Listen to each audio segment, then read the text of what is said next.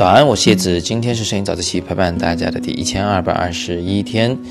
我依然是在柬埔寨的暹粒陪大家早自习。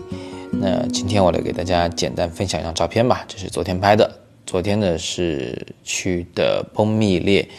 那边的特点呢主要就是没有经过任何的修缮，那个石头塌成什么样就是什么样，而且呢，呃，巨大的树木啊、藤蔓呐。就在那些石头中穿行啊，说实话，就是那些种子的力量把他们给顶翻的。昨天西阳同学有陪我去波密列拍摄一些这个新课，录制新课，他是我的摄像师。那同时呢，我们也慢慢的在里面走，发现了很多很美的景，也把它们都拍了下来。我给新瑶也拍了几张照片作为感谢。那么这张照片呢，就是其中的一张。嗯，因为新瑶很喜欢大树，所以我们就。呃，这个尽量找了一些大树的场景。这个画面里面的树呢，主要有三根啊，中间三根你可以先把它找出来，在脑中把它想象出来那个位置标记出来。然后呢，你会发现有一个很大的藤蔓是从左侧到右侧有一个弧形，正好呢就把那三棵大树挽在中央。所以这个构图上其实我是蛮喜欢的。呃，我是尝试了很多不同的拍摄方法，有的时候呢会拍的近一些，人物大一些。但是我发现呢，那样的话，就是我们不知道那棵树到底有多大，无法把整个藤藤蔓的左右侧交代清楚。人物虽然是更明显，看得更清晰了，但是呢，这个景色的特色没有凸显出来。于是我就试着往后退，退远了差不多一倍的距离，到现在这个位置来拍摄，感觉就已经好多了。但是我还尝试了，比如说树构图，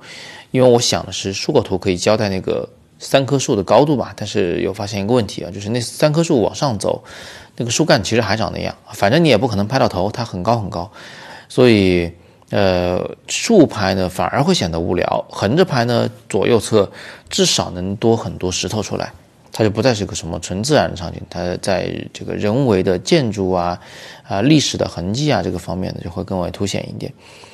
所以最后考虑来考虑去呢，就固定在这么一个构图上。接下来就是新瑶自身的动作，呃，我们有试过很多啊，有是躺在这个藤蔓上的，然后发现呢，躺着之后有点尴尬，因为这个它是个圆的嘛，躺在上面确实不是很舒服。呃，一不舒服呢，人体的这个姿态就僵硬，就不会觉得这个特别的舒张，特别的美。那另外呢，我们发现新瑶穿的那一双皮鞋啊，也很复古的一双皮鞋，是不应该出现这个画面里面的啊。这画面里面这些不太自然的东西都应该被去掉。所以呢，最后是决定光脚啊，在这个藤蔓上坐着，并且呢，你们可以注意一下他的衣服啊，他衣服的这种质感有点点那种啊，希腊雕塑里面的那种。呃，棉麻的那种、那种披在身上的那种布料、那种衣服的那种质感，褶皱也有点像，所以衣服和整个场景呢也算是比较登对。